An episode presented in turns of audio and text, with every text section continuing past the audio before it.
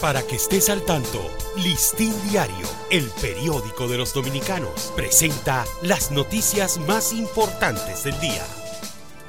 Buen día, se nos va noviembre. Hoy es martes 29 de noviembre de 2022. Desde el primero de diciembre, esto a partir del viernes, la Policía Nacional pondrá en marcha un nuevo modelo de vigilancia por cuadrantes en el polígono central del Distrito Nacional, en el que intervendrán más de 500 agentes que serán divididos en tres turnos para contrarrestar la delincuencia en toda la zona.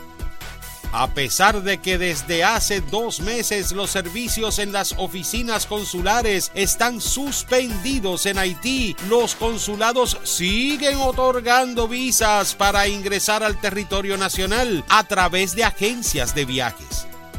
El Partido Reformista Social Cristiano, último reducto ideológico del balaguerismo en el país, continúa de división en división. Su cerco y aniquilamiento no se interrumpe desde la desaparición del líder Joaquín Balaguer el 14 de julio de 2002.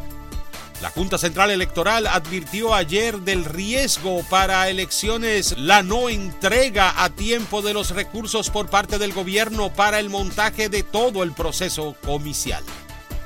El país registra un incremento sistemático en las hospitalizaciones a causa del COVID-19 durante los últimos días, unido al aumento también de los casos positivos que son captados por el sistema.